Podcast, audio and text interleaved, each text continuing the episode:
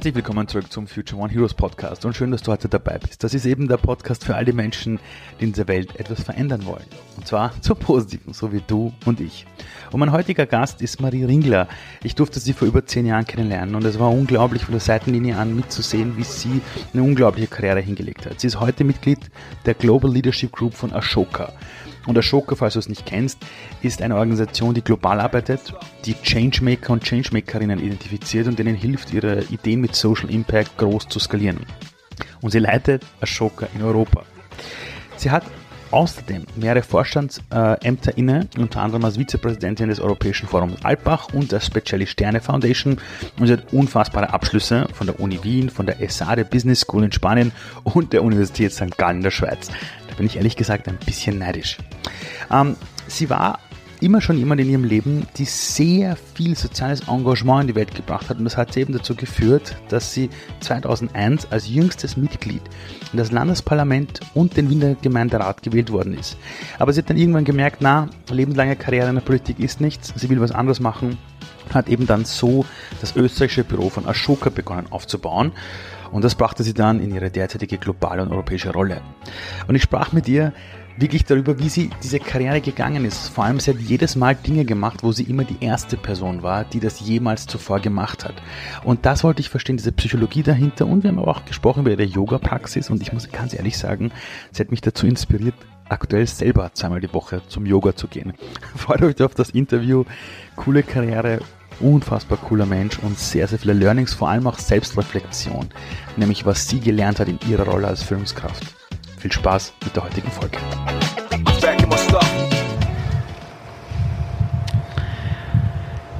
Magst du dich selbst? Ja. War das immer schon so? Unterschiedlich, würde ich sagen. Also ich bin da schon durch Phasen gegangen im Leben, so wie, glaube ich, alle. Mhm. Und ich kann mich schon an Momente erinnern, wo ich gerade auch als Teenager mir oft die Frage gestellt habe, wer bin ich, wer will ich sein?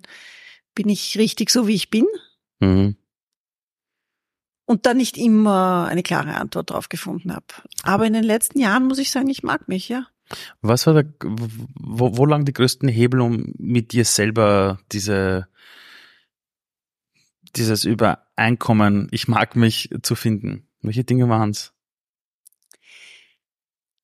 Ich habe das Glück gehabt, schon sehr früh und sehr jung sehr viel Verantwortung immer wieder zu bekommen. Mhm.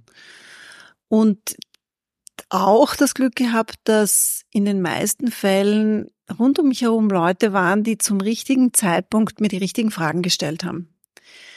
Und mich damit auf Nachdenken gebracht haben. Mhm. Und gleichzeitig aber auch immer wieder so einen Impuls gegeben haben für eine persönliche Weiterentwicklung. Mhm. Und ich glaube, das macht den Unterschied, dass man einfach immer wieder auch sich mit sich selbst beschäftigt. Mhm. Nicht um des sich mit sich selbst beschäftigen Willens, sondern eher um mit der Frage, was ist das, was ich lernen will, was, was sind die Herausforderungen, die ich gerade habe, mhm. Wo geht's mir gerade gut und wo geht's mir gerade nicht gut mhm. und mir dann auch die Unterstützung zu suchen von außen, wenn ich sie gebraucht habe. Und das hat mich immer sehr viel weitergebracht. Woher weißt du für dich selbst, was als nächstes zu tun ist und ob du es richtig machst oder nicht? Also ich frage nämlich deshalb. Ich habe dich damals kennengelernt, da warst du gerade aus der Politik raus, hast immer wieder neue Rollen übernommen, dann bist du zu Ashoka, wo man jetzt auch nicht sagen kann, du hast davor genau so etwas auf dem Level schon gemacht, ja. Ähm, aber ich habe bei dir immer so das Gefühl gehabt, wenn ich mit dir rede, so dass du irgendwie so zumindest hat so gewirkt, der hat einen Plan, der hat einen Zug zum Tor, die weiß irgendwo wohin, ist sehr selbstbewusst. Ich habe mir da gedacht, wenn man auf so einem neuen Spielfeld spielt, woher weiß man das? Ja, also ich weiß das nicht immer. und ich glaube, das ist vielleicht auch das Schöne. Also ich glaube, es gibt auch Klarheit im, äh, in der großen Frage und mit der auch ein Stück ähm, zu leben. Also zu wissen, jetzt ist gerade so ein Moment, wo ich eigentlich nicht weiß, wo es hingeht. Mhm. Das war natürlich, wie ich mich entschieden habe, ähm, aus der Politik rauszugehen mhm. zum Beispiel, da habe ich lange nicht gewusst, was ist es, was ich nachher machen will. Mhm. Und viele Leute rund um mich herum haben gesagt, bist du wahnsinnig, du kannst doch nicht dieses unter Anführungszeichen sichere Mandat, mhm. ich meine, glaubt man ja kaum, ja. Dass die Na, heute glaubt man es nicht mehr, aber damals, als du es gehabt hast, dann. Ja. Naja, also das ist ja einer der Probleme der Politik, dass ja. es dann so Schienen gibt, auf denen mhm. man dann fährt. Ja? Aber da wusstest du mhm. nicht, was du danach machst, aber Nein. bist trotzdem gegangen. Und ich bin trotzdem gegangen. Weil? Weil ich das Gefühl gehabt habe, Politik ist ein bisschen wie Kaugummi. Ja. Also das schmeckt am Anfang sehr gut und ist interessant. Und dann wird das ein bisschen lätschert, ne? wie man so schön sagt. Zach. Und je länger man es kaut, umso grauslicher genau, wird's. Ne? Umso zacher wird er. Und dann kommt vor allem ein ganz wesentlicher Moment, wenn man ihn dann ausspuckt und ja. nicht aufpasst, steigt man drauf und dann wird man ihn nie wieder los. Oder man schluckt alles runter. Ja, das war noch nie meine und Stärke. Dann, und dann, weil ich kenne nämlich oft Politiker und Politikerinnen, wo ich einfach merke, die haben so viel runterschlucken müssen und mhm. so viel gegen eigene Ansichten arbeiten, damit sie einer, weiß nicht, Linie treu bleiben. Ähm, aber sag, du hast ja, deine Tochter war damals vier Jahre alt. Mhm. Du hattest dieses damals sichere Mandat und hast trotzdem dich diesem Unbekannten gestellt. Ähm, ich meine, ich kenne Menschen, die haben jetzt keine Kinder und die haben auch keine finanziellen Sorgen, aber sie stellen sich trotzdem mit dem Unbekannten, obwohl sie dort, wo sie sind, wissen, es gibt kein Wachstumsfeld. Was hat dich dazu gebracht, dass du diesen, diesen Sprung wagen konntest? Für dich selbst? Ja, das ist eine total interessante Frage. Ähm, ich stelle mir die nämlich auch oft, weil ich es auch in meiner jetzigen Funktion als Europachefin von Ashoka natürlich ganz oft merke, dass wir als Welt mit dieser Frage konfrontiert sind. Also warum schaffen es manche von uns, immer wieder in die Veränderung zu gehen, die einfach notwendig ist? Mhm. Und warum gibt es so Beharrungskräfte, die uns festhalten an etwas, mhm. von dem wir wissen, dass es uns nicht gut tut? Und ich glaube aber, das, was entscheidend war für mich damals, ist, dass ich damals schon gelernt habe, zu unterscheiden zwischen Menschen, Situationen und Dingen im Leben, die mir gut tun und solchen, die mir nicht gut tun und dass die Balance in der Politik auf Dauer eher in die Richtung schlägt, dass man zu viel mit Menschen und Situationen zu tun hat, die einem mhm. nicht gut tun. Und das sollte man nicht allzu lange machen im Leben. Aber es gibt andere, denen geht's genauso, aber die bleiben trotzdem dabei. Warum war das bei dir so? War das so eine innere Sicherheit, es wird schon gut gehen? Ja, ich habe gewusst, irgendwas Interessantes kommt. Ja, und und ähm, ich weiß, dass das ich auch manchmal so Fragen dann gehabt habe in dem Moment. Ist das jetzt klug und hätte ich das irgendwie anders machen sollen? Und trotzdem war irgendwie für mich klar, nein, das, das ist jetzt das Richtige. Und ich glaube, vielleicht ist es auch, ich habe einen sehr ähm, weisen Großvater gehabt, mhm. ähm, der mich oft gut beraten hat. Und eine der Dinge, die er zu mir gesagt hat, ähm, wie ich in die Politik gegangen bin, also eigentlich wie ich die Entscheidung getroffen habe, in die Politik zu gehen, hat er gesagt, weißt du, das Wichtigste an der Politik ist immer zu wissen, wann man gehen muss. Wow, ist er selber Politiker gewesen? Nein, er war nicht Politiker, aber er war immer sehr politisch. Geil. Und das hat sich einfach eingeprägt. Und ich glaube, dass ich irgendwann einmal gelernt habe, mich jeden Tag zu fragen, ist heute, ist heute der Tag, wo ich gehen muss? Und irgendwann einmal gibt so einen Moment, wo man dann merkt, vielleicht kommt jetzt die Zeit, wo ich gehen muss. Wow. Und wie fühlt sich denn an, so eine innere Entscheidung zu treffen? Ich habe schon mit mir gerungen, klar. Ja, ähm, aber für mich war es dann doch sehr eindeutig und klar und und ich glaube, also ich kann mich an sehr viel Gefühl von Klarheit und Erleichterung erinnern, wie ich dann die mhm. Entscheidung getroffen habe. Wenn du dir dein Leben heute anschaust, du hast ja eine Tochter, die ist, glaube ich, 16. Mhm. Ähm, viele würden sagen, oh Gott, 16, ähm, Pubertät, du hast ihm gesagt, na, das ist super und cool und toll. Ja, also war total schön, als du das erzählt hast im Vor in, in unserem kleinen Mini-Vorgespräch. Als du selber 16 warst, äh, warst du dem, wer du heute bist, schon sehr ähnlich? War das die totale Rebellin, die gesagt hat, ich muss in die Politik gehen und was verändern später und eine Changemakerin sein? Wie würdest du dich damals charakterisieren? Welche Ideen, Träume, Prinzipien des Lebens hattest du? Also ich glaube, ich war immer schon jemand, die, wenn ich ein Problem gesehen habe, es lösen wollte. Mhm. ähm, bei Ashoka erzählen wir uns immer gegenseitig unsere Geschichten, unsere frühen mhm. Geschichten vom Changemaking. Ja, das ist okay. so ein bisschen ein Ritual. Und meine erstes Erlebnis damit ein Problem zu erkennen und es auch zu lösen und damit aber auch diese Selbstwirksamkeit zu spüren, die ja damit verbunden ist, die war mit zehn. Wow. Also ich kann mich erinnern, ich bin von der ganz normalen Volksschule in das ganz normale Gymnasium in dem mhm. Ort gewechselt, in dem ich gelebt habe mit meinen Eltern. Woher bist du? Aus welchem Bundesland? Aus oder? Perchtoldsdorf. Ah, Perchtolds, okay. Mhm, also auch genau. schon. Ja, okay.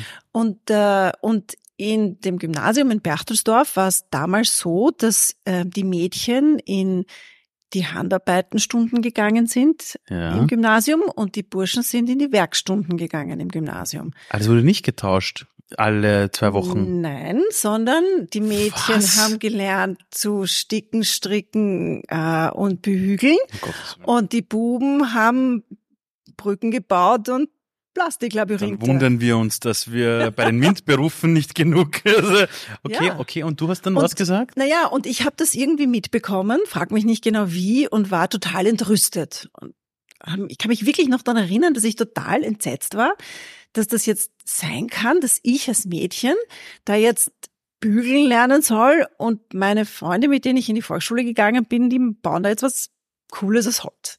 Und dann habe ich mit der Hilfe meiner Eltern äh, den Direktor davon überzeugt, dass ich gemeinsam mit einer Freundin in die Bubenklasse gehen darf und ins Bubenwerken gehen darf. Und so waren wir die ersten beiden Mädchen, die ins Bubenwerken gegangen sind. Und dann haben sie Gott sei Dank kapiert, dass das ja sowieso für niemanden Sinn macht und haben es für alle auch entsprechend geändert. Aber, aber Deine, das war schon eine sehr interessante Erfahrung für mich. Das ist unglaublich eigentlich, dass man da hingeht und sagt, hey, hey, das geht nicht. Und zwar mit zehn, oder? Mhm. Äh, ich habe eine Tochter, die ist vier Jahre alt und ich gehe jetzt schon mit, dass die unfassbar viel in Frage stellt. Man braucht aber natürlich auch das Umfeld von Eltern, die dir auch die Sicherheit geben, dass du auch gehört wirst. War dein Umfeld oder deine Eltern, waren die, also über deinen, über deinen Opa hast du ja schon was erzählt, mhm. über deinen Großvater, der sehr weise war. Würdest du sagen, dein Umfeld war auch schon so ein Changemaker-Umfeld, ja, wo dann irgendwie Fall. alle sagen ja. würden, ist ja klar, dass die mhm. das macht? Ja, auf jeden Fall. Also ich, meine Familie war immer sehr politisch und, mhm. ähm, und meine Eltern haben mich mit in diesen Dingen immer unterstützt. Ja, also sie haben ähm, das sicherlich einfach eine gute Rolle gespielt, weil sie es ermöglicht haben. Sie haben es jetzt vielleicht nicht herausgefordert, aber sie mhm. haben es ermöglicht. Und das war schon wichtig. Und und dann in deinem Leben später, ähm, wenn man dich so gefragt hat mit 14, ja, was willst du später mal machen? Diese klassische Frage. Äh, oder auch mit 16. Wer warst du damals und vor allem, wer wolltest du später mal sein? Weil irgendwann denkt man, na gut, jetzt bald die Matura und so. Und macht sich ja dann schon so Gedanken, so mit 16 herum, mit 15, 16 herum. Wohin wolltest du gehen? Wie war dieser Weg, den du in deinem Kopf hattest? Also so als äh, 10-, 12-Jährige wollte ich gerne Ägyptologin werden. Okay.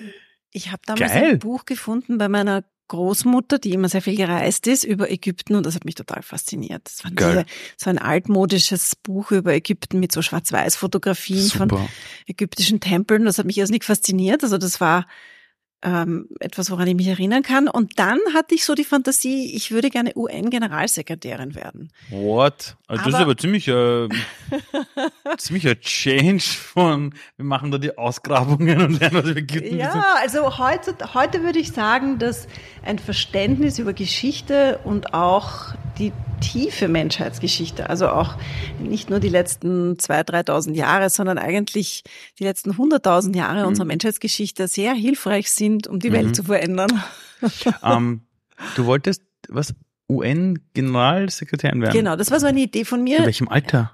Naja, da werde ich so 12, 13, 14 gewesen sein. Ich kann heute nicht mal buchstabieren. UN. Wirklich, ich aber, hatte aber, aber, aber warum? präzise Vorstellung davon, was das ist. Aber warum wolltest du das? Naja, das kann ich im Nachhinein jetzt nicht so genau rekonstruieren. Das war irgendwie ein interessanter Gedanke. Aber das ist ja doch oft so, ne? 12, 13, 14. Ja, total. Sagt man das eine oder das andere. Vielleicht habe ich damals was davon gehört oder gelesen und das interessant und spannend gefunden. Also ich war schon immer sehr interessiert an der Welt und wie sie funktioniert und. Aber de facto bist du ja die Person geworden, die du als Jugendliche werden wolltest. Jetzt halt nicht bei der UN, aber das, was du jetzt machst als, als Europachefin von Ashoka und jetzt beim Forum Alpbach bist du jetzt äh, Vizepräsidentin. Vizepräsidentin. Mhm. Was du jetzt machst, ist ja eigentlich das, was du mit 12, 13 machen wolltest. Ist ja unglaublich, bitte. Du bist nee. Erwachsene geworden, wo die 12, 13-Jährige sich gedacht hat, ja, irgendwie sowas da. Ist ja urgeil. Ja, also das, ich, ob, äh, ob ich das geworden bin, was ich damals sein wollte, das weiß ich jetzt nicht genau. internationale, genau. Naja, internationale aber, aber Organisation, Wunsch, die Menschen hilft, ja, in einer ja. Position, wo du ziemlich weit oben auch Dinge mit siehst, ja. mit entscheidest. Ich würde sagen, jetzt ein Match. Ach so. Da hast du schon recht. ähm, wie, wie war danach dein Werdegang? Ich meine, bist du in der Schule eine gute Schülerin gewesen, eine schlechte Schülerin? Warst du die Rebellin, die gesagt hat, ich färbe mir die Haare grün und nieder mit dem Bildungssystem oder? Also tatsächlich hatte ich auch zwischendurch mal grüne Haare. aber okay, ja. und lilane Haare hatte ich auch. Okay. Äh, aber ähm, ich war immer eine sehr gute Schülerin mhm. und ich, ich habe sehr früh verstanden, dass es sehr hilfreich ist im Leben, wenn man die Regeln versteht, ja, ja. um sie dann brechen zu können. Ja, genau. Und das, das sage ich allen NGOs. Ja. Ich sage allen Leuten, die in der Welt was verändern wollen, lernen Sie erst die Regeln, spielen Sie besser als alle anderen, kommen am besten ins Herz und dann ja, also das ist gar nicht nur, ich würde sagen, das ist überhaupt eine sehr hilfreiche mhm. ähm, Sache im Leben. Ja, mhm. also zu verstehen, was sind die Regeln, mit denen man zu tun hat und welche davon kann man strategisch, taktisch brechen. Aber wo hast du die gelernt, diese Regeln? Weil wenn man in die Politik kommt. Naja, in der Schule ist es total. Du warst einfach. bei den Grünen. In der Schule, ja. in der Schule äh, gibt es eine Regel und die lautet, hab gute Noten, dann behelligt dich niemand. Dann genau. kannst du tun und lassen, was du willst. Das verstehe ich. Aber dann super. später, für, für diese Organisationen, sei es NGOs, sei es mhm. Parteien, da ist ja alles sprichwörtlich politisch. Also da geht's ja gar nicht darum, dass die beste Idee sich durchsetzt, sondern da geht's darum, der hat ein Anliegen, der hat ein Anliegen, der hat Befindlichkeiten. Äh, das hast du in jeder größeren Organisation ab 50 Leuten auch. Ja. Wo hast du das also dir die angeeignet? Spielregeln, die Spielregeln der Politik habe ich lange nicht verstanden. Warum bist du in die Politik ziemlich, gegangen überhaupt? Habe auch ziemlich lange gebraucht, bis ich sie verstanden habe. Ähm, warum bin ich in die Politik gegangen? Also ich könnte jetzt etwas überspitzt formulieren, wegen Jörg Haider. das ist jetzt, noch, jetzt machst du mich neugierig, erzähl. Ähm, 1999, 2000, als Österreich die unrühmliche Pionierrolle übernommen hat, mhm. eine rechtspopulistische Regierung als erstes europäisches Land Das war Land damals so der Schüssel, wo Schüssel Kanzler mhm. geworden ist, wo er sich auf das eingelassen genau. hat. Ja. Mhm. Ähm, das war für mich ein ganz wesentlicher Moment. Ich war davor ähm, nie parteipolitisch aktiv. Ich war jetzt, ich war auch nie irgendwie in einer Studentenpolitik mhm. tätig oder ähnliches mehr, sondern ich habe damals eigentlich für eine Organisation gearbeitet, ähm, wo ich auch mitgeholfen habe, sie aufzubauen, namens Public NetBase. Das war der erste Not-for-Profit Internet Provider in Österreich, damals in den Mitte Was? der 90er Jahre. Das war ein Internet Provider. Ja, als das noch total wichtig war. Ein Non-Profit Internet Provider. Ja, äh, Ali, daran kannst du dich vielleicht gar nicht mehr das erinnern. Das sind gerade so viele Dinge gleich. Also ein Internet Provider damals wäre eine Cash Cow gewesen auf, auf lange Sicht und dann habt ihr dann noch einen Non-Profit. Okay. Naja, wir haben gestartet 95, 96 zu einer Zeit, wie es wirklich faktisch unmöglich war, wenn man nicht viel Geld gehabt hat, mhm. Zugang zum Internet, Internet zu haben. haben. Ja. Wow. Wie es wirklich schwierig war, eine E-Mail-Adresse zu haben, geschweige denn Webspace. Und man entweder eben viel dafür gezahlt hat oder man in einem universitären IT-Connex mhm. mhm. sozusagen Kontext gearbeitet hat. Und die Idee dahinter war schon die zu sagen, die Zivilgesellschaft, äh, Künstlerinnen und Künstler, Menschen, die was zu sagen haben, sollen Zugang zu diesen Technologien haben und sie nutzen, um sie für ihre Stimme, für ihre Zwecke auch zur Verfügung zu haben. Und das war damals einfach nicht möglich. Das war ziemlich klar. Also du konntest damals dieses, diese Medien nicht nutzen. Mhm. Und daher, daraus sozusagen, daher kam diese Idee. Mhm. Und ich war Teil dieser sozusagen Truppe, die das damals gestartet hat. Und ähm, habe das neben dem Studium gemacht. Mhm. Und ja, das war einfach spannend, habe da einfach ganz viel gelernt. Und dann kam Jörg Haider. Und dann kam Jörg Haider und die FPÖ an die Macht und ich war total entsetzt. Wie kann das sein, dass mhm. dieses Land ähm, das zulässt. Ich kann mich auch noch gut dran erinnern. Und mhm. unser, unser Klassenvorstand damals war fix und fertig mit den Nerven. Und alle haben in der Klasse gesagt, was ist denn los? Und er so, hat damals gesagt, ja, der Schüssel hat unser Land verraten. Und in der Schulklasse in der HTL hat keiner geschnallt, was jetzt irgendwie abgeht. Dann haben uns das alles erklärt und dann sind alle da gesessen so, wirklich? Das war eine HTL, lauter Burschen, ja, die hatten was anderes im Kopf. Das weiß ich heute noch ganz mhm. genau, was da für Stimmung war. Und dann hast du gesagt, was, ich gehe jetzt in die Politik oder wie? Nein, und dann habe ich einmal, war ich einmal Teil von, von so Gruppen, die damals sehr viel hm, Proteste und Demonstrationen mhm, ja, organisiert ja. haben, unter anderem von der Gruppe, die hieß Volkstanz. Da haben wir sozusagen mit den Größten der damaligen elektronischen Musikszene in Wien ähm, Demos organisiert. Wie waren das Tanzen damals? gegen rechts. Ja, damals? Ja, da haben Größen? alle aufgelegt. Patrick Pulsinger, der Gruder und Dorf. Geil, alle, die haben dort, alle haben dort aufgelegt. Ja, das ist geil. Aber weißt du, das Interessante ist, und das ist, glaube ich, schon auch etwas, was mich im Nachhinein sehr geprägt hat. Ja. Das war eine spannende Zeit, das zu organisieren und zu lernen, wie ist das, wenn man Menschen für was motiviert und mit auf den Weg nimmt. Mhm. Aber ich habe auch gemerkt, dass ich in mir so ein komisches Gefühl habe, dass das eigentlich nichts bringt. Und damit will ich jetzt nicht sagen, dass Demonstrieren per se nichts bringt. Mhm. Aber ich glaube, dass wir damals als Zivilgesellschaft, das meine ich jetzt ganz kollektiv, ja, ja. es waren ja hunderttausende Leute auf der Straße, Unfassbar ja. ähm, wirklich eine Chance verpasst haben, zivilgesellschaftliche Infrastrukturen zu bauen, um das, was wir da schlecht gefunden haben, auch wirklich nachhaltig im Blick zu behalten mhm. und auch was dagegen zu tun. Mhm. Also ganz viel Energie ist fokussiert gewesen auf dieses auf der Straße sein, aber Schwarz-Blau 1 war völlig desinteressiert daran. Die haben einfach ihr Ding weitergemacht. Die, ja? Also die sind, also das war einfach schmerzbefreit. Nicht, ja, das ja. war einfach nicht wirksam.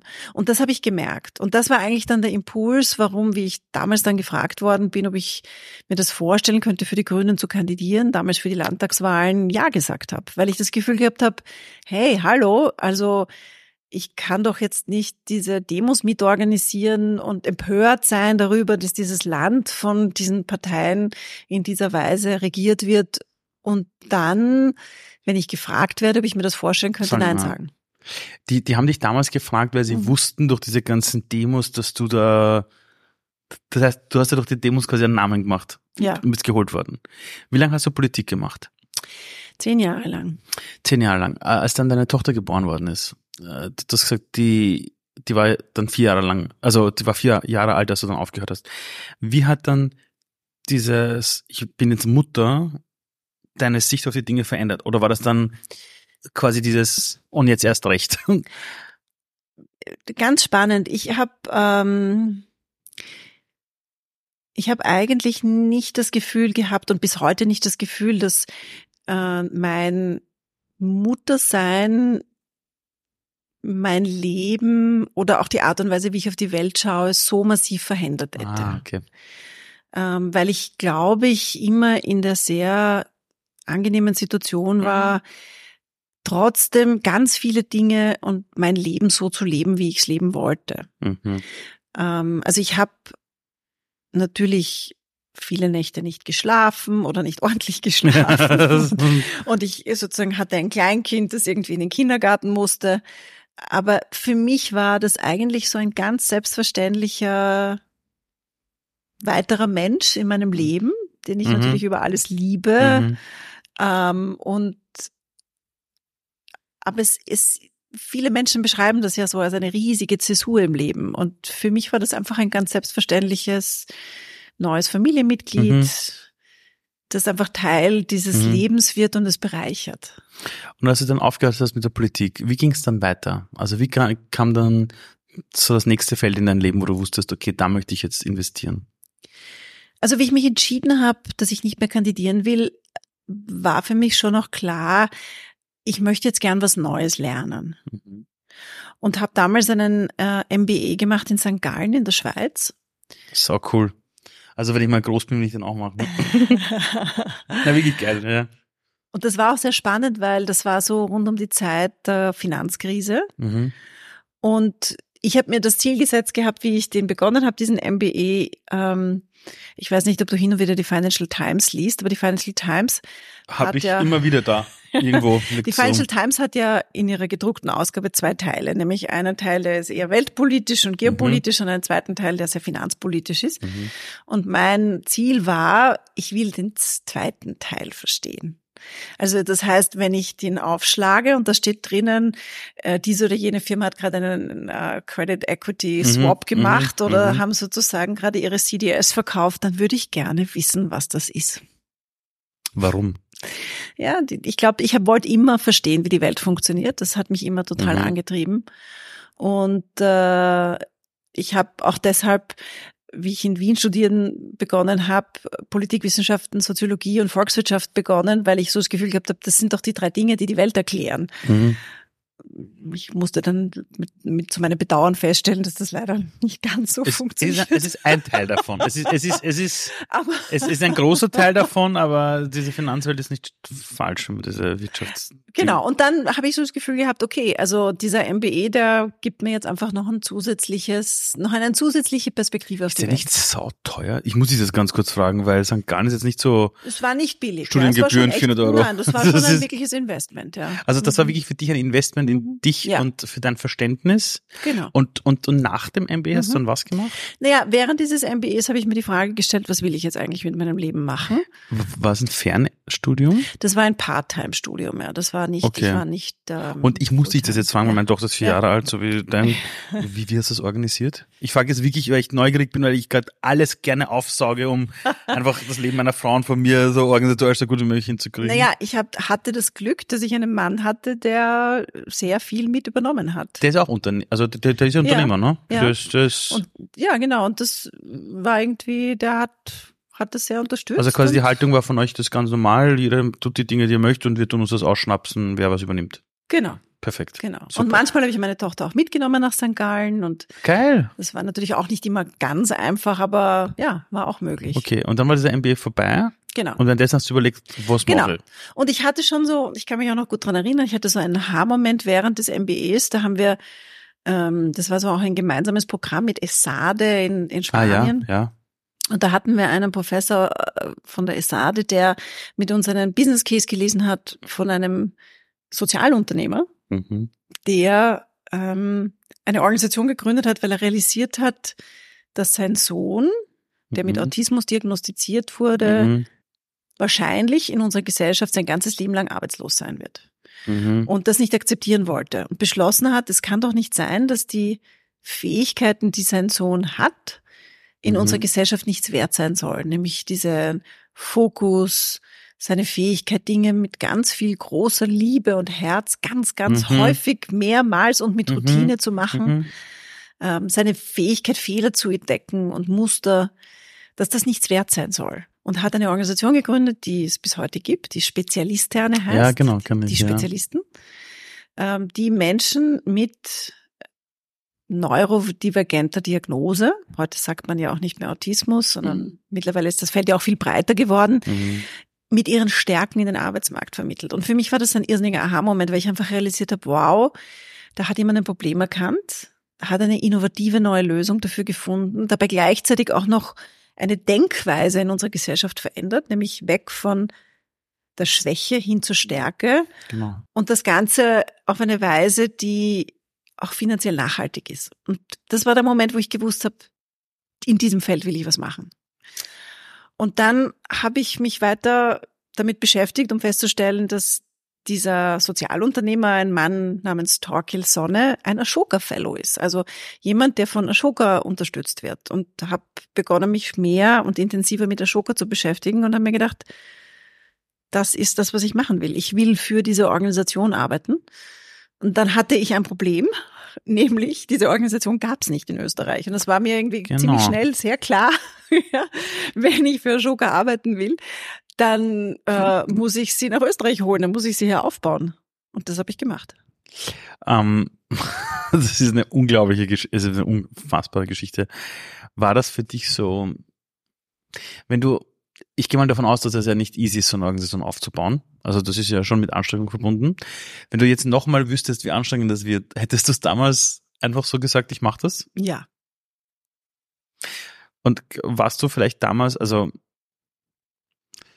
war da damals auch das vielleicht diese leichte Naivität, dieses, ach, ich hole das jetzt einfach nach Österreich, ich mache das, das vielleicht auch geholfen hat, weil gerade im, viele Social Entrepreneur, die ich kenne, die, die kämpfen manchmal gegen Windmühlen. Mhm.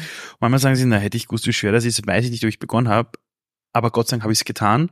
Und Gott sei Dank war da manchmal auch dieses, wird schon funktionieren, das den Stein ins Rollen gebracht hat. War das bei dir auch so? Also ich ähm, habe überhaupt nicht eine Sekunde äh, das Gefühl gehabt, äh, dass das nicht möglich sein wird. Was hast du gedacht? Die empfangen dich sofort mit offenen Armen und sagen, hey Marie, super, dass du das machst. Das wird schon funktionieren. Und tatsächlich ist es ja auch so gewesen, das war auch mein großer Vorteil, glaube ich, ähm, dass das eine Phase war, in der dieses Thema Social Entrepreneurship noch ganz neu war in mhm. Österreich. Welchen Jahr warten das? Das war 2009, 2010. Boah, Und das war wirklich, stimmt, da gab es ja. nicht mal den Social Impact Award. Genau, ja. Ähm, das wow. Social, der Impact Hub hat gerade auch gestartet. Also wir haben eigentlich parallel gestartet und und ähm, und es war einfach klar, Österreich braucht das. Ähm, ich habe auch ein paar Leute gekannt, von denen ich gewusst habe, mit denen kann ich drüber sprechen. Die mhm. werden das unterstützen, die werden ein offenes Ohr dafür haben.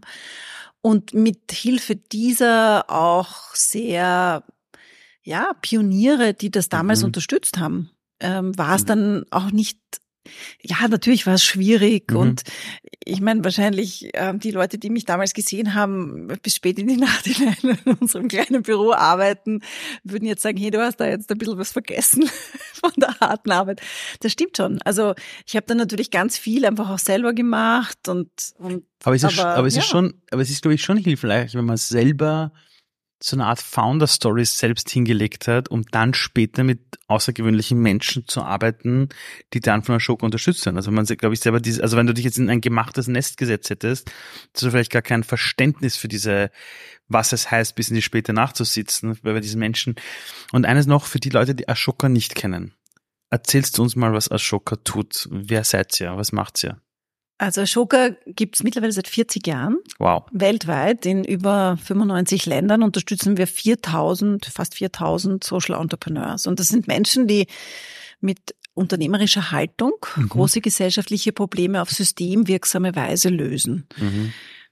Ashoka hat vor 40 Jahren diesen Begriff des Social Entrepreneurs erfunden. Also der Gründer von Ashoka hat damals realisiert, es gibt diese Einzelpersonen, die große Veränderungen in die Welt bringen und für die wir aber als Gesellschaft keinen Namen haben. Und ah. hat dieses Wort erfunden, nämlich des Social Entrepreneurs. Geil, okay. Und das, was Ashoka seit damals macht, ist herausragende Social Entrepreneurs mhm. zu identifizieren, mhm.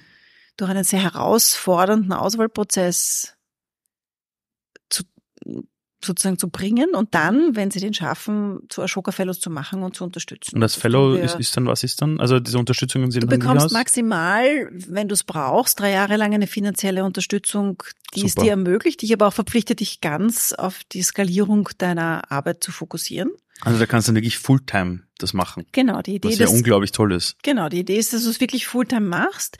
Wir unterstützen Leute nicht in einer ganz frühen Phase, sondern eigentlich erst in einer Phase, wo es schon Proof of Impact gibt, würde ich jetzt mal ja, sagen. Ja klar, weil ansonsten, ja. Mhm. Ähm, und, äh, und dann bist du aber lebenslanger Schokerfeller und hast Zugang zu unserem Netzwerk, zu unseren Ressourcen. Dadurch, dass du diesen Auswahlprozess geschafft hast, mhm. ist das natürlich auch ein Qualitätssiegel. Ja, klar. Also wenn du Schokerfellow bist, dann weiß, weiß man, was dich ausmacht. Und, und es finanziert sich, weil es noch Menschen auf der Welt gibt, die sagen, tolle Geschichte, da lege ich mein Geld dran. Genau, also wir Weil, haben, wenn du sagst, so viele Länder weltweit 40 Jahre, ich meine, das ist jetzt kein, Entschuldigung, jetzt ein kleiner Provinzverein ist das jetzt nicht. Nein, das ist kein das ist schon kleines, ist schon ein gescheites, großes Ding, ja. Ja, nein, das ist auch sehr spannend, weil ähm, das ist auch etwas, was mir auch immer klarer wird in meiner Rolle als mm, Europachefin und ich habe auch eine globale Rolle in der Organisation, dass wir da auch wirklich einen Auftrag haben, äh, weil Ashoka heute das größte und breiteste und aber auch tiefste ähm, Netzwerk für und von Social Entrepreneurs ist, weltweit. Mhm. Und ich finde, dass das bedeutet, dass wir da auch einen Auftrag an die Welt haben und für die Welt haben. Ja, total. Wie wird man Europachefin? Ich meine, das Verrückte ist ja, du kommst du bist in einem Land, wo es das nicht gibt und sagst so, das hole ich jetzt daher. Dann baust du Österreich auf und dann so, dann bist dann irgendwann Europachefin. Wie, wie geht sowas? Oder auch wenn jemand, jetzt jemand gerade zuhört und sagt, wie hat diese Frau ihre Karriere gestaltet? Wie geht sowas? Also ich glaube, das, was ähm, ich immer gern gemacht habe, ist mit eine Idee, wenn ich eine Idee gehabt habe, sie auch umzusetzen. Das habe ich auch in der Politik gemacht. Mhm.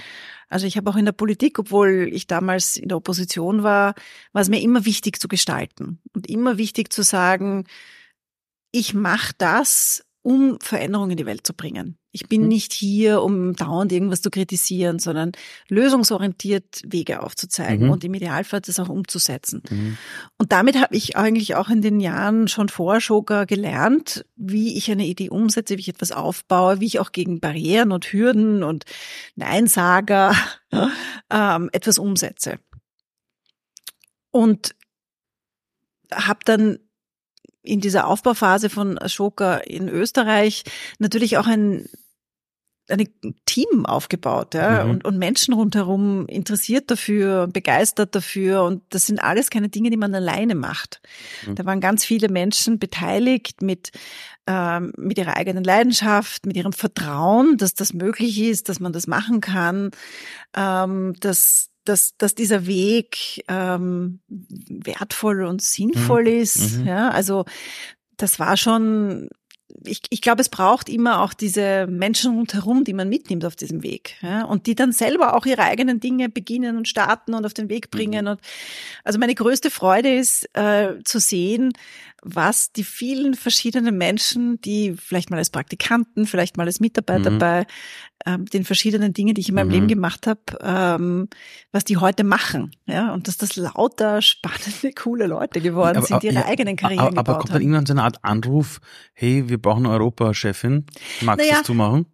das war ein bisschen eine logische Entwicklung. Ich habe nach, also nach Österreich hat mich die Organisation gebeten, ähm, Zentral- und Osteuropa aufzubauen. Mhm. Das war keine ganz einfache Situation für Ashoka damals. Wir hatten zwar Ashoka Fellows, also wir waren dort schon mhm. präsent und aktiv ähm, eine ziemlich lange Zeit, aber die Organisation war in keinem guten Zustand. Also wir hatten 150er Ashoka Fellows, die wir dort unterstützt haben in Polen, Tschechien, Slowakei, Ungarn. Oh, ist, ist, ist das viel das schon, oder? Viel, das ist viel, ja. Das ist viel, das wenn ist du denkst. Viel. Also wir hatten wow. damals in ganz Europa 300 und davon war die Hälfte oh. in Zentral- und Osteuropa. Wahnsinn, okay. Ja. Okay, das ist okay. Heute haben wir in ganz Europa fast 800. Wow.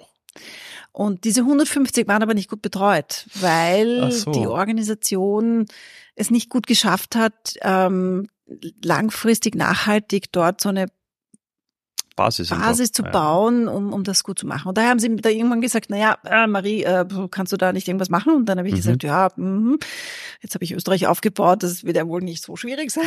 Ja. andere Sprache, andere Kultur, ein bisschen weit weg, machen wir schon. Ähm, aber das ist gut gelungen. Ja, also das ist gut gelungen, auch dafür äh, ein starkes Team zu finden, neue Investoren zu finden, neue Partner zu finden. So, was ist deine größte Stärke? Also warum schauen dich Menschen an und sagen, bau das bitte auf?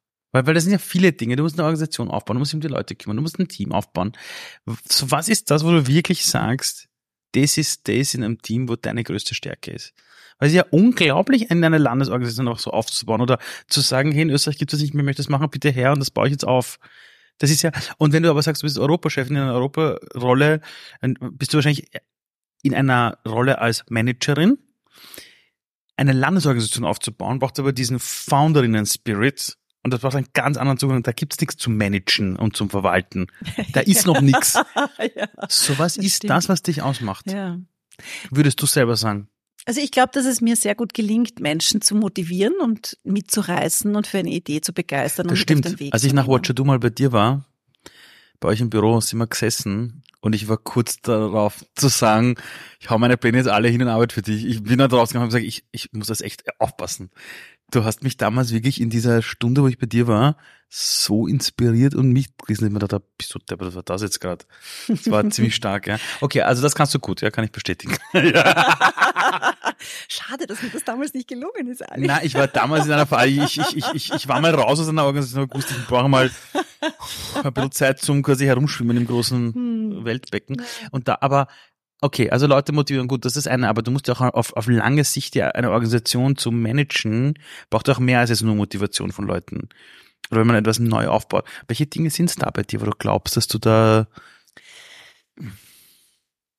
also ich glaube, ähm, dass ich so eine Fähigkeit habe, ganz gut in die Zukunft zu schauen und die mhm. Zukunft ähm, zu erspüren und, und damit, glaube ich, Menschen auch sehr viel Klarheit darüber geben kann, wohin wir da gemeinsam gehen.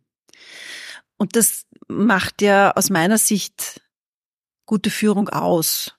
Mhm. Also ich bin überhaupt kein Fan von Führung, die kontrolliert mhm. und Menschen klein hält und mhm. ihnen irgendwie die ganze Zeit sagt, was sie zu tun haben. Mhm. Sondern ich glaube, gute Führung macht aus, Menschen auf einen gemeinsamen Weg mitzunehmen und ihnen zu zeigen, dort, da drüben, ganz weit weg, das sehen wir nur schemenhaft, da wollen wir hin. Hier glaube ich, dass der Weg ist Zwischendurch sehen wir ihn nicht mhm. und wir wissen nicht, ob er matschig ist und ob da irgendwelche Löcher sind ja, ja. und irgendwelche Drachenfeuer spucken mhm. von links und rechts kommen. Aber wir probieren das jetzt mal, diesen Weg gemeinsam zu gehen. Also ich glaube, das ist einfach, ah. was ich ganz gut kann. Menschen da auch eine Orientierung zu geben, wo wir da gemeinsam hingehen können. Und trotzdem hoffe ich, so viel Freiheit zu lassen, dass sie das Gefühl haben, sie können diesen Weg auch selber gestalten. So, ich muss dich das jetzt fragen.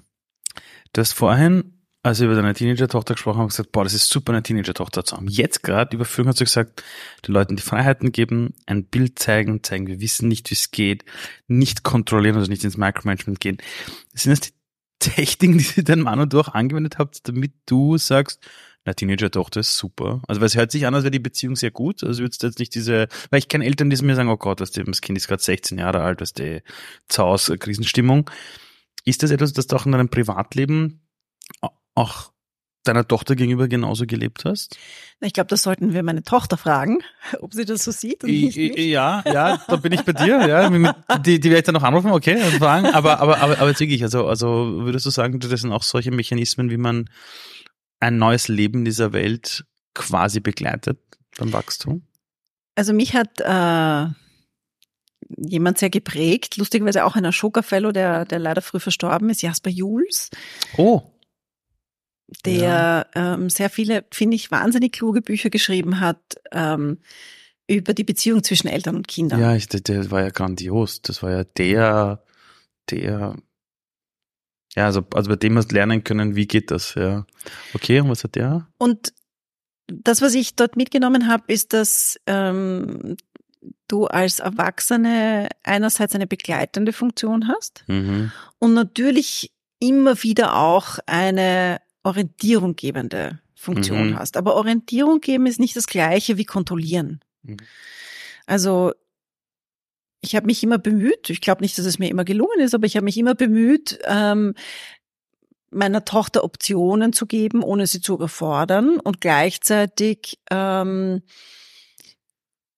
einfach darauf zu schauen, dass der Mensch, der sie ist, sein Potenzial entfalten kann. Also dass sie in dem, mhm. was sie interessiert und wer sie gerne sein möchte, dass sie dafür einen Raum hat. Mhm. Und dass nicht ich die bin, die sagt, das ist richtig oder falsch. Mhm. Und das hat auch damit begonnen, dass es mir immer, dass unsere Tochter sich immer anziehen lassen, was sie anziehen wollte. Und das, das hat tun manchmal, wir auch. Das schaut manchmal so schlimm aus. Richtig komisch ausgeschaut. Also unsere Tochter, die zieht nur an, was sie möchte. Manchmal steht sie daneben und denkst, na, bist du deppert. Gott sei Dank ist es mir scheißegal, aber manchmal ja, steht sie daneben und denkst, da. Aber ist das nicht schön? Es ist, es ist herrlich. Ist das nicht schön? Das ist, herrlich. das ist ja ein Ausdruck von, von der, der eigenen Persönlichkeit. Ja? ja und ob mir das gefällt oder nicht, ist völlig irrelevant. Also das einzige Veto, das meine Frau und ich wirklich nur legen, ist, wenn wir uns denken, draußen als Minusgrade, du kannst jetzt nicht mit der kurzen Hosen rausgehen, tut mir leid, da, da ah, sag ich nein, aus jetzt, ja, jetzt raus, lange Ja, aber das ist ja, auch, aber das ist ja die Rolle von Eltern, ne? ja, ja. also ich, wir müssen ja schon schauen, dass unsere Kinder schon überleben. das ist so, ja. Ähm, du hast mehreres jetzt gesagt und ich möchte zu einer Sache zurück, die du mir im Vorgespräch, bevor wir aufgenommen haben, kurz erzählt hast, du hast gesagt, du hast für dich selber gelernt in den letzten Jahren, eigene gute Ideen loszulassen. Ja. Was meinst du damit? naja, ähm, ich habe äh, in, in meiner Rolle in Europa könnte ich jetzt allen Menschen, mit denen ich arbeite, und das sind Teams in über 20 Ländern, mhm. ähm, sehr häufig sagen, was ich finde, dass sie besser machen können. Mhm. Und wenn sie mich um meinen Rat fragen, dann tue ich das auch. Mhm.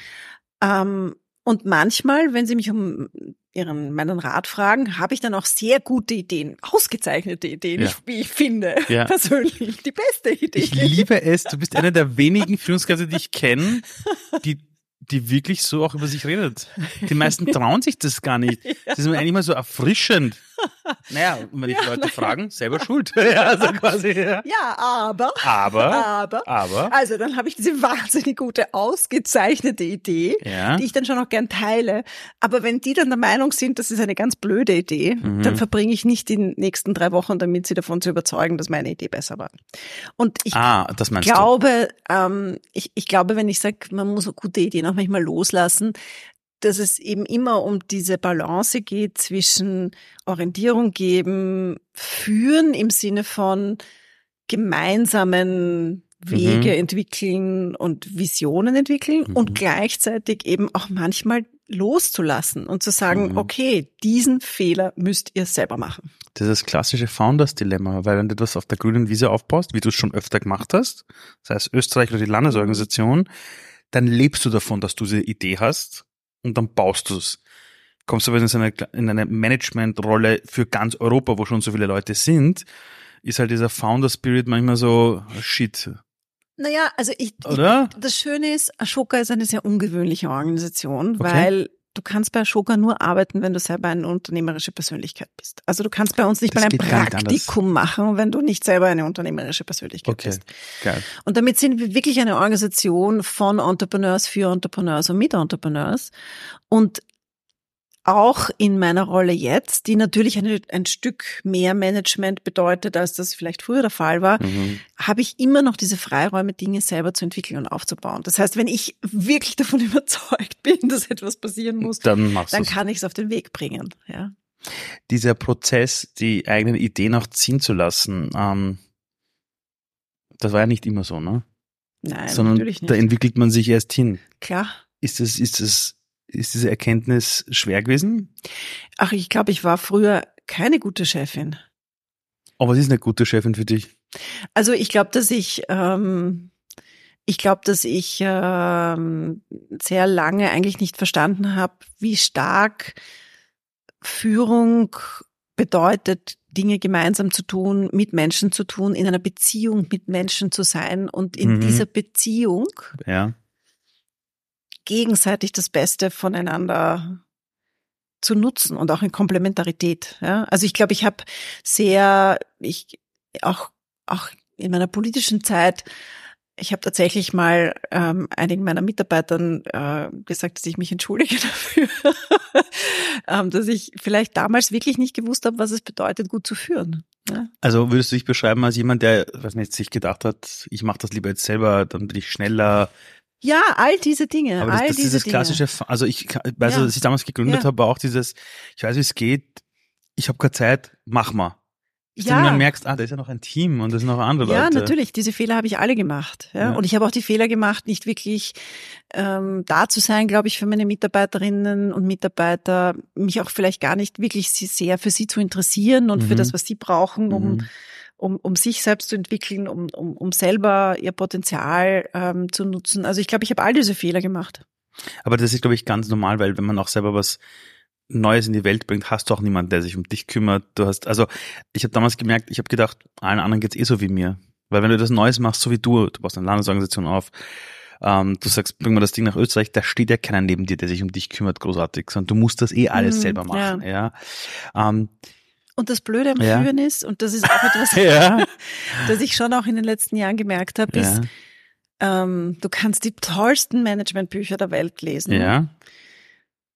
Ohne gute Rollenmodelle, die dir, ja. die dir das vorleben, an denen du am echten lebenden Objekt lernen kannst, lernen wir Führung nicht. Ja, Führung durch Theorie ist, ist, ist echt nett, aber. Und die meisten von uns haben total schreckliche Chefs. Und, und, und die meisten Chefs und Chefinnen sind eben keine besonders guten Führungspersönlichkeiten. Ja, das waren meistens Leute, die in etwas gut waren und deshalb hat man sie dann befördert zu, zu Führungskräften. Das ist eine Katastrophe. Ich habe mal bei einem, ähm, bei einem Unternehmen, da haben sie den, den besten Vertriebler zum Vertriebsleiter gemacht. Das, das war Katastrophe. den, den hätten sie wieder als Vertrieb, Vertriebler ja, hin positionieren ja. müssen. Der war nämlich selber unglücklich. Mhm. Der hat gemerkt, das kann er nicht, taugt ihm mhm. nicht. Das, was er am liebsten macht, konnte er nicht mehr machen. Ja. Das ist das klassische, ah, der ist gut in etwas, jetzt soll er das leiten. Ähm, bei Ashoka geht es ja de facto darum, dass ihr Menschen begleitet, die sagen, ich jammern lieber nicht, sondern ich finde eine Lösung. Ich nehme meinen Ärger, meinen Wut über irgendwas, meine bevor es zur Verzweiflung wird, finde ich eine Lösung. Ähm, diese Verantwortung der Welt gegenüber. Ich habe manchmal das Gefühl, irgendwann hat man sich so die Welt aufgeteilt. Da gibt es die, die machen For-Profit-Geschichten, die kaufen sich dann die fettesten Autos, haben die ganze Kohle, denen geht's gut. Und die Probleme der Welt geben wir bitte jetzt den NGOs. Ja, die sollen das machen. So, jetzt haben wir eine Welt, wo man irgendwie merken, ah, soziale Ungerechtigkeit gibt's immer noch, ah, das Klimathema, uh, die Bildungswelt hat sich nicht an die Welt adaptiert. Wir haben so viele Leute, die auch in einer modernen Demokratie nicht Zugang zu allem haben, Chancenungerechtigkeit und und und. Vielleicht sollten wir es nicht nur den NGOs überlassen, sondern vielleicht sollten wir alle denken in Verantwortung für die Welt. In deiner Rolle als Europachefin erlebst du, dass wir grad, dass sich gerade viele Menschen diese Frage stellen, was heißt es, Verantwortung für die Welt zu übernehmen? Mehr als vielleicht vor 20 Jahren? Auf jeden Fall. Also ich glaube, dass ähm, die Polykrise, ja, wenn ja. wir sie so mhm. bezeichnen wollen, die Mischung aus Klimawandel, Pandemie, steigender sozialer Ungerechtigkeit, mhm. auch Unzufriedenheit. Ganz viel. Ähm, dass das etwas ist, was alle spüren. Und damit ähm, das Phänomen, irgendjemand anderer wird das schon machen. Also so dieses freundliche Delegieren an, ah, die Politik wird das machen. Mhm. Oder so wie du sagst, die NGOs werden das schon machen, dass die Leute merken, das geht nicht mehr. Du kannst es nicht mehr auslagern, gell? Du kannst das Lösen der Probleme der Welt nicht ständig auslagern. Das Nein. geht einfach nicht. Und ich glaube auch, dass es nicht klug ist. Ja? Also ich, ich glaube, dass wir uns gar nichts Gutes tun damit, wenn wir beschließen, dass die Welt aufgeteilt ist in Leute, die für Gesundheit zuständig sind, ja. Ärzte, aber ganz sicher nicht ich als Patientin, oder Leute, die für Bildung zuständig sind, nämlich Lehrer, aber ganz sicher nicht ich als, weiß ich nicht, Eltern, Kind, äh, Mensch in der Gesellschaft. Dieses ständige Delegieren an andere, das das war auch in der Industriegesellschaft mhm. schon nicht sehr sinnvoll, aber es ist heutzutage ganz sicher nicht ähm, der Weg, um, um die Herausforderungen in den Griff zu bekommen. Also viel von dem, was wir bei Ashoka machen, hat ja auch damit zu tun, wie können wir nicht nur diese einzelnen herausragenden, tollen Sozialunternehmerinnen und Sozialunternehmer unterstützen, so wie den Torkel Sonne oder auch äh, Menschen wie Letizia Vasseur zum Beispiel, die manche unserer Hörerinnen vielleicht auch kennen, weil sie die Person ist, die durchgesetzt hat, dass in Zukunft alle Geräte in Europa reparierfähig sein müssen. Ohne Scheiß? Das ist ja erst vor kurzem genau. announced genau. worden. Ja, das ist eine Ashoka Fellow aus Frankreich, die das in Frankreich pilotiert hat, umgesetzt hat und jetzt ganz massiv daran auch beteiligt war, das europäisch Wie auf geil. den Weg zu bringen. Und das, das ist schon cool, wenn man sieht, dass ein Fellow so einen Impact hat, oder? Das ist total toll. das ist aber wirklich geil. Ja, sehr schön. Und, okay. und ähm, ich glaube, dass ähm, das sind natürlich äh, ganz tolle Persönlichkeiten auch, ja, und und ähm, Menschen, die die die mir sehr imponieren auch und und wo das Gespräch mit ihnen mir sehr viel Freude bereitet, aber gleichzeitig sind das eben auch ganz normale Menschen. Mhm. Und ich glaube, das, was wir alle verstehen müssen, ist, dass wir eigentlich unsere Erfolgsdefinition verändern müssen in der Welt. Unsere mhm. Erfolgsdefinition mhm. heute ist, wie viel Geld habe ich, wie viel Macht mhm. habe ich, welchen tollen Titel habe ich. Und ich glaube, die zentrale Herausforderung ist es, unsere Erfolgsdefinition als Gesellschaft dahingehend zu verändern, die Frage zu stellen, was hast du an Verantwortung für die Welt übernommen? Wie hast du heute, morgen, übermorgen beigetragen dazu, dass wir die Probleme und Herausforderungen bewältigen? Und wenn uns das gelingt, also mhm. wenn uns diese Redefinition von mhm. Erfolg gelingt, mhm. dann glaube ich, ähm, brauchen wir uns auch keine Sorgen mehr machen, weil dann sind wir gut aufgestellt, weil dann ähm, müssen wir uns als, dann werden wir uns auch als Gesellschaft dorthin orientieren. Mhm. Ja? Also das Gemeine ist ja, dass ähm, Ashoka beschäftigt sich ja ganz viel mit systemischem Wandel, also damit, wie Gesellschaft sich verändert. Und wenn ich mir diese 4000 Ashoka Fellows anschaue, die wir so haben auf der Welt, dann, ähm, dann lassen sich da Muster ablesen. Mhm. Und einige dieser Muster haben was damit zu tun, welche Fähigkeiten und Kompetenzen wir in uns selbst noch vielleicht stärken müssen mhm. oder überhaupt erst entwickeln müssen, um in dieser komplexen, unsicheren Welt als Changemaker, als Problemlöserinnen, als Menschen, die Verantwortung übernehmen, effektiv zu sein und erfolgreich sein zu können. Ähm, ich habe in meinem Leben schon einige Ashoka Fellows kennenlernen dürfen. Und das recht, sind ganz normale Menschen. da gibt es einen kleinen Unterschied. Ich glaube, du nennst das Self-Permission. Ich sage halt oft, das sind Menschen, die einfach sagen, ja, ich möchte Teil der Lösung sein.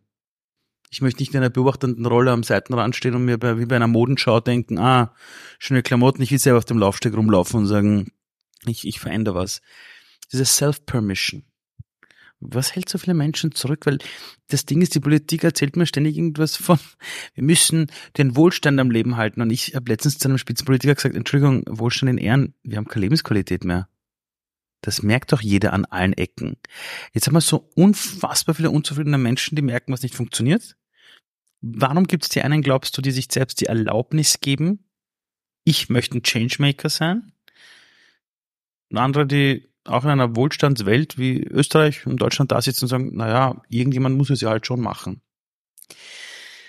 Ich denke da sehr viel drüber nach. Hm. Und ich glaube, es gibt keine ganz einfachen Antworten darauf. Aber eines hat sicherlich mit dieser Definition von Erfolg zu tun. Ja? Also wenn die Definition von Erfolg darauf sich, sich darauf beschränkt, dass ich ein fettes Auto fahre, mhm. dann, dann, dann werde ich mein Leben, wenn ich erfolgreich sein will, dorthin orientieren, alles zu tun, damit ich dieses fette Auto fahren kann. Genau. Wenn wir in einer Gesellschaft leben würden, die sagt, Erfolg heißt, Verantwortung zu übernehmen, mhm. zurückzugeben, mhm. ein Changemaker zu sein, mhm. dann würde ich wahrscheinlich meine Kompetenzen, mhm. mein Leben dorthin orientieren, mhm. wenn ich erfolgreich sein will. Also das heißt, ich glaube, wir leben alle, also wir wollen ja alle irgendwie auch geben. Das ist ja nichts, das, das du, ist ja in alle, uns allen. Drin. Alle reichen Leute, die hm? ich kenne, die es geschafft haben, die ganz oben sind, merken, shit, die nächste Ebene ist das Zurückgeben und auch die Psychologie sagt, es ist die Selbsttranszendenz, das heißt die Aufgabe im Dienst an andere und die Gehirnforschung weiß, wenn du gibst, der Akt des Beschenken eines anderen mhm. macht dich glücklicher, ja. als wenn du beschenkt wirst. Deshalb ja. ist Geben immer seliger als ja. niemand. Aber leider müssen die halt alle mal versuchen, ihr Scheißding mhm. zu machen, bevor sie das realisieren. Entschuldige den Ausdruck gerade. Ähm, brauchen wir da Vorbilder auch? Weil du hast bei der Führung vorher gesagt, die Theorie ist immer gut, aber es braucht jemand, der dir vorlebt, wie es geht. Jetzt habt ihr 4000 Role Models. Mhm. Und noch viel mehr. Und noch viel mehr. Aber braucht's, glaubst du, die Vorbilder, dass auch jemand sagt, ah, da ist eine Person, die war auch mal so wie ich? Und die ist gesprungen. Auf jeden Fall. Also ich glaube, Vorbilder sind ganz wichtig und es ist vor allem auch wichtig, dass Vorbilder nicht unerreichbare Heldengeschichten haben. Ja, ganz wichtig. Ähm, so Nachbar von nebenan sein quasi. Genau, ja. Und jemand, der auch aus irgendwie einer zerbrochenen Familie kommt oder Voll. jemand, der es auch schwer gehabt hat. Genau, so ja. ist es. Bin der dann der. Ja. Ähm, ich glaube, eine wesentliche Bestandteil, ähm, um, um selber etwas zu tun und auf den Weg zu bringen und sich diese, ähm, diese Self-Permission zu geben, also diese Erlaubnis zu geben, etwas zu tun, die, die kann man nicht kaufen und das ist dann ein bisschen Mut. Ja, also den, den kann man auch nicht lernen. Das muss man einfach ausprobieren und man muss hoffentlich mehrmals die Erfahrung gemacht haben, dass Mutigsein sich auszahlt. Und ich glaube, das ist im Übrigen auch ein riesiges Problem mhm. unseres Bildungssystems, dass es mutig sein nicht incentiviert. Aber du warst damals, du hast das mit Jörg Haider gesehen und hast gesagt, ich mache jetzt was. Ich mache diese Demos. Du warst mit zehn an der Schule und hast gemerkt, es ist unfair, dass die Burschen das machen und die Mädchen nicht. Woher kam der Mut? In beiden Fällen, weil du warst in diesem Bildungssystem. Ja, also ich, ich glaube, ich komme schon aus einer Familie, in der viele Menschen sehr lange und sehr oft sehr mutig waren. So wieder also die Vorbilder. Mut war ein Wert in meiner Familie. Ja. Äh, aber ich glaube auch, dass ich das mit zehn nicht also das habe ich jetzt nicht intellektuell verstanden. Nein, aber du hast es vorgelebt bekommen, dass es okay aber, ist, für aber, etwas aber einzustehen. irgendwie habe ich es halt gesehen. Ja? Und dass das Eltern nicht unterstützt haben. Genau, ja. Und, und ich, ähm, also ich glaube, es hat was zu tun und wir reden doch oft auch bei dieser Frage rund um, wie können wir eine Startup-Kultur eine unternehmerische Kultur in Österreich oder in Europa nochmal stärken davon, dass es so wichtig ist, Fehler zu machen. Und das hat ja auch was damit zu tun. Leben wir in einer Gesellschaft, in der Fehler machen bestraft wird oder mhm. leben wir in einer Gesellschaft, in der mutig sein, und Fehler machen ist nichts anderes als mutig sein, genau. ja, nur halt ist es in dem Fall leider schief gegangen. ja. Na, du hast was gelernt, was du vorher nicht wusstest. Ja. Aber gehen lernen haben wir genauso gelernt. Wir haben alle gehen gelernt, aus hinfallen. Alle. Absolut. Ja. Alle. Und ich glaube, dass wir ähm, uns als Gesellschaft nichts Gutes tun, indem wir die ganze Zeit Fehler versuchen zu vermeiden und indem wir auch Mut und ein bisschen Frechheit und ein bisschen was ausprobieren immer zurückstutzen. Ich habe zwei Fragen, die ich da noch unbedingt stellen möchte, okay? Das erste, hast du dir nie überlegt, auf die dunkle Seite der Macht zu wechseln, zu irgendeinem großen Konzern, wo man sich nicht mal schönreden kann, dass die was gescheit. Also ich arbeite viel auch für Konzerne und es gibt viele, die tolle Dinge machen, aber es gibt auch manchmal auch die, wo du denkst, da kann sich doch kein Mensch da drinnen einreden, dass das, was die machen, irgendwie gescheit ist. Das ist halt Profit äh, hin und her. Und hast du nie mit deinem Wissen, St. Gallen, MBA, gedacht, ich würde schon mal gerne auf die andere Seite? Nein. Geil. Die Wahrheit ist nein. Also ich meine, vielleicht habe ich manchmal mit dem Gedanken gespielt, aber ich habe ihn dann immer sehr, sehr schnell auch mhm. gleich mhm. wieder beiseite geschoben. Das sind schon Welten. Also wenn du die Welt der NGOs, der Changemaker anschaust, ich meine ganz ehrlich, die Probleme, die wir auf der Welt hier haben, das hat ja kein Alien gemacht. Nein, die, sind ja selbst gemacht. Ja. Und ich habe manchmal schon diese Ambivalenz, dass ich auch die Spielregeln verstehen will. Ich spiele das Spiel mit. Also, und manchmal stehe ich bei meinem Team und denke mir, sind die alle wahnsinnig geworden? Ich renne da im Jugendbereich 1000 äh, Kilometer und auf der anderen Seite sehe ich, wie Leute kaputt machen. Und denk mal, und dann baust du halt, und dann brauchst du Leute, Energie auftanken, geht schon, geh, geh mal weiter. Das hast du ja wahrscheinlich auch, wenn du mal dir die Welt anschaust, oder? Das habe ich äh, sogar sehr oft. Wir arbeiten ja als Ashoka auch mit vielen Konzernen zusammen. Ja. Und, äh, und ich sehe natürlich auch ganz viele todunglückliche Menschen in diesen Organisationen. Ja. Und dann denke ich mir, du bist erwachsen, mhm. du hast deine Entscheidung getroffen, ja. du hast dich entschieden, mhm. ich habe kein Mitleid. Sehr schön. Sehr schön, weil das ist, weil dann nimmt man sich auch aus, aus dieser, äh, aus dieser Helfer, Täter, Opfer Ding raus. Man sagt, man hat die armen Leute und hin und her. Ähm, lass uns noch über was reden. Yoga. ja. You mentioned Yoga in unserem Vorgespräch und hast gesagt, du hast deine Yoga-Praxis verändert. Mhm. Also Yoga, wenn man es nicht erklären, ich glaube, das kennen mittlerweile die meisten. Äh, wie lange machst du Yoga und wie hat dir das auch geholfen in deinem Job mit all den Anstrengungen und Herausforderungen? Also Yoga mache ich wahrscheinlich seit 20 Jahren, aber okay. seit ungefähr vier oder fünf Jahren ähm, jeden Tag. Wow. Und der Unterschied zwischen jeden Tag Yoga machen und mhm. zweimal die Woche Yoga machen ist einfach immens groß. Warum hast du begonnen damit?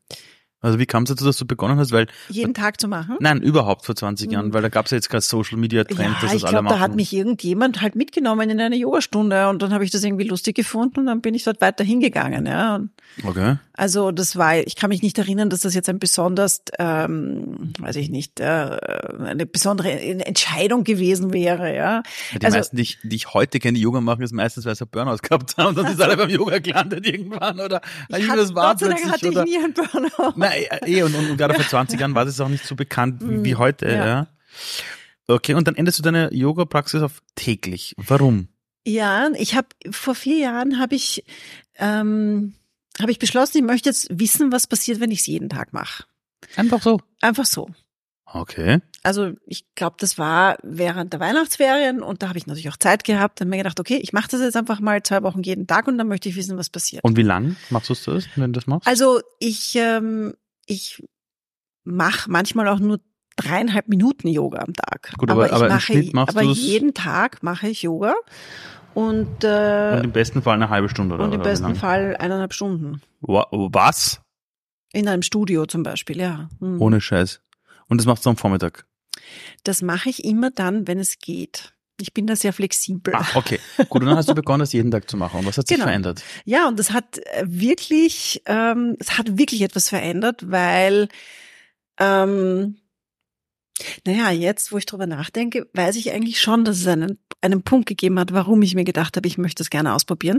Ich habe ein Buch damals gelesen, das heißt How Emotions Are Made von Lisa Feldman Barrett. Mittlerweile gibt es das auch auf Deutsch. Okay. Ähm, und dieses Buch hat in mir so Klick gemacht, weil ich verstanden habe, das ist also große Leseempfehlung, es ist ein sehr lesbares äh, Buch, ähm, das aber auf der sozusagen Cutting Edge State of the Art neurowissenschaftlichen Forschung aufbaut. Von wem ist das nochmal? Die Autorin heißt Lisa Feldman Barrett. Das hole ich mal gleich. Wirklich, ich kann Danke. total ja, okay. empfehlen. Und das, was sie erklärt in diesem Buch, ist, wie Emotionen entstehen. Mhm. Und das, was was wir alle eigentlich nicht verstehen und was ich davor auch nicht gewusst habe, ist, dass Emotionen einen Anteil haben, der etwas mit den inneren Vorgängen des Körpers zu tun haben, mhm. mit der sogenannten Introspektion, also mit den 40.000 Impulsen, die unser Gehirn jede Sekunde prozessiert und unseren Erfahrungen, unserer Sozialisation und der Gesellschaft, in der wir leben. Mhm. Und das wenn es um die Frage geht, wie können wir unsere Emotionen regulieren, hm. es ein paar ganz konkrete und eigentlich auch relativ leicht umsetzbare Hebel gibt, um zu mehr Balance zu kommen. Mhm. Dazu gehört Mindfulness, also alles, was mit Meditation oder anderen Formen von Mindfulness zu tun hat. Ähm, die Art und Weise, wie wir uns ernähren mhm. weil die natürlich einen Einfluss auf unser quasi chemisches System hat. Mhm, also, also unser, unser, unsere Zusammensetzung Und, ja, genau, von ja. unserem Körper ist unfassbar wichtig für die Emotionen. Viele Depressionen äh, lassen sich verändern, indem die Leute ihre Ernährung verändern. So ist ja, es. unser zweites Gehirn, sagt man gern, unser Darm. Ja. Und natürlich lässt sich nicht alles dadurch lösen, aber wir haben Vieles. einfach einen Einfluss. Und äh, das dritte ist zu lernen, Emotionen viel stärker zu beschreiben und für sich selbst auch granular zu erkennen. Und das vierte, und das war der Impuls, ist tägliche Bewegung zu machen. Und dann habe ich mir gedacht, ah, okay, eigentlich, das könnte ich jetzt mal ausprobieren. Was passiert, wenn das, was ich als Sport gerne mache, nämlich Yoga, jeden Tag mache? Wie verändert das meinen Die emotionalen jeden Tag Balance? Bewegung. Mhm. Ja, und was ist passiert? Ja, es ist mir viel besser gegangen. Wie lange hat es dauert, bis du die Effekte gespürt hast? Ähm, nicht sehr lange, aber wahrscheinlich doch drei, vier Wochen. Okay. Und ich hatte das Glück, dass der Moment, in dem ich das begonnen habe, ungefähr ein Jahr vor der Pandemie war und ich das auch in diese Phase der Pandemie hineintragen konnte. Ah. Und diese Situation, also gerade diese frühe Phase war für mich natürlich auch in meiner Rolle extrem anstrengend. Also da bin ich teilweise 14 Stunden in Zoom-Konferenzen gesessen und habe nur Krisenmanagement gemacht. Mhm. Und ich habe aber es geschafft, trotzdem jeden Tag meinen Yoga zu machen. Und ich glaube, das hat mich gerettet. Also ich hole mir jetzt das Buch. also, also du, du, du solltest Buchinfluencerin werden. Das war gerade so spannend erklärt und die Ableitungen. Ähm, sag, der rote Faden deines Lebens. Wie würdest du den beschreiben? An was du tust, beruflich? Das, was ich kann, wer ich bin, das Privileg, in diesem schönen Land geboren zu sein, dafür zu nutzen, dass es allen besser geht. Weil egal, ob du mir die Geschichte erzählst von der Zehnjährigen oder jetzt oder Politik, der rote Faden ist, du siehst, dass etwas nicht passt. Und versuchst es auf eine Art und Weise zu lösen, dass alle auch nach dir davon profitieren. Das heißt, du gehst ständig in eine Pionierinnenrolle und sagst, ich sehe das Problem, kotzt mich an, machen wir was. Wer hat diesen Samen gepflanzt in deinem Gehirn oder in deinem Herzen? Ich glaube, ich muss da wirklich wieder auch zu meiner Familiengeschichte zurückgehen. Wer war der Rebell in der Familie bei euch, der genauso im Ort, im Berchtoldsdorf gesagt hat, diese Ampel hier ist diskriminierend oder keine Ahnung. Ich habe Großeltern, die äh, Widerstandskämpfer im Zweiten Weltkrieg waren. Ah, okay. Und die nicht nur deshalb, sondern auch weil sie Juden waren, ähm, bedroht waren, mit dem mhm. Leben bedroht waren, ihr Leben aufs Spiel gesetzt haben, damit wir heute in der Welt leben können, in der wir leben können. Und das ist für mich einfach ein Auftrag. Das muss ich dir jetzt noch fragen. Seit ich dich kenne, ich kenne dich seit über zehn Jahren, aber das ist immer im Bereich, wo man sagt, nein, die könnte sich jetzt aber schon einen leichteren Job suchen, ja. Aber ich habe immer das Gefühl, dass du so eine Freude, Leichtigkeit und Stärke in dir rumträgst. Und ich weiß, dass es definitiv nicht jeden Tag so sein muss. Wie schaffst du es für dich, diese Freude des Lebens zu halten? Ich persönlich finde, dass ich den coolsten Job der Welt habe, mir damit irrsinnige Freude macht. Ich arbeite mit den interessantesten, innovativsten, spannendsten Sozialunternehmerinnen und Sozialunternehmern der Welt. Mhm ich bin die ganze Zeit umgeben von Menschen, die in einer Herausforderung eine Chance sehen. Okay. Ich umgebe mich mit Menschen, die optimistisch sind und ich schaue auf mich. Und ich glaube, diese Mischung. Und das Schau auf dich, ist das eines Yoga? Was noch? Ich brauche ganz viel Schlaf. Wie viel? Also richtig gut geht's mir, wenn ich neun bis zehn Stunden schlafe am Tag. Super. Ich habe herausgefunden jetzt in den letzten zwei Monaten, dass ich auch achteinhalb Stunden brauche. Und ich habe 13 Jahre lang vier Stunden geschlafen jede Nacht. Und dann haben wir gedacht, es hat begonnen in der Startup-Zeit und hat dann nicht mehr aufgehört. Es war so krank einfach. Okay, das heißt Schlaf, Yoga und sonst ernährungsmäßig auch noch irgendwas? Ja, naja, also ich passe halt auf, dass ich nicht äh, lauter Blödsinn esse. Aber ich bin jetzt auch nicht ich bin jetzt auch nicht jemand, der die ganze Zeit sich nur damit beschäftigt. Nein, ich frage nämlich deshalb, weil du bist für mich eine Führungskraft, die in vielen Bereichen Dinge bewegt und da braucht man Long-Term Energie. Ja, da geht es nicht um kurzfristige Sachen. Und da ist es natürlich wichtig, auch für die Zuhörer und Zuhörerinnen, einfach das Gesamtbild zu verstehen. Also wenn ich jetzt mit dir über Yoga rede, dann ist es natürlich ein Baustein dafür, um diese ganze Arbeit zu machen. Wenn wir über den roten Faden reden, ist es wichtig, um, um das Ganze in einen Kontext zu setzen. Wenn du sagst, deine Großeltern, und du bringst den Spiel und sagst Familie, jetzt hast du ja deine eigene Familie gegründet. So wie du jetzt gerade über deine Großeltern sprichst, über was werden die Leute über dich reden? So was werden Sie von dir erzählen? Ich hoffe, du? dass Sie erzählen werden, dass ähm, ich Sie zum Lachen gebracht habe und dass Sie gerne mit mir gemeinsam gelacht haben. Ich danke dir vielmals. So, ich habe hoffentlich nicht zu viel versprochen. Marie Ringler, ein Gespräch mit ihr ist immer eine Inspiration. Vor allem war es auch für mich so interessant, ähm, durch ihre Geschichte, durch ihre Erzählungen meine eigene Reise ein bisschen reflektieren zu können. Für alle, die selber sagen, hey, ich möchte so ein Changemaker in dieser Welt sein, eine Changemakerin sein, ich empfehle euch, wie fast jede Woche, unser Future One Heroes Programm. Das haben mittlerweile über 1800 Menschen durchlaufen und nur zu eurer Info, wir werden es nur mehr bis, glaube ich, 15. oder 16. August die Anmeldung offen lassen. Danach schließen wir die komplette Anmeldung, weil wir das Programm überarbeiten wollen. Wann wir damit wieder online gehen, wissen wir nicht. Alle, die sich jetzt noch bis 15. August anmelden, dürfen das Programm noch machen. Danach ist es zu und es geht in eine Art Bewerbungsphase über, wo wir uns auch wirklich anschauen wollen, wer soll in Zukunft das Programm wirklich machen www.futureone-heroes.com. In den Shownotes sollte es auch verlinkt sein. Wie gesagt, das ist das Programm, das ist ein 100-Tages-Programm zur eigenen persönlichen Transformation, um beruflich, aber auch privat wirklich für sich herauszufinden, wer bin ich eigentlich, was will ich eigentlich und wie kann ich das auch wirklich mental dieser Welt umsetzen. So, ich bin gleich raus, wünsche euch allen einen wunderbaren Tag und danke, dass ihr eingeschaltet habt. Und ja, wenn es Feedback gibt, äh, gerne an hi.ali.du. Das kommt dann direkt zu meinem Team und zu mir. Und wir freuen uns natürlich über, über tolle Bewertungen. Und bei den negativen Bewertungen schickt mir eine E-Mail. Ja, keiner Scherz. Seid ruhig ehrlich. Wenn ihr schlecht gefunden habt, auch schlecht bewerten. So, bis nächste Woche. Ciao, ciao.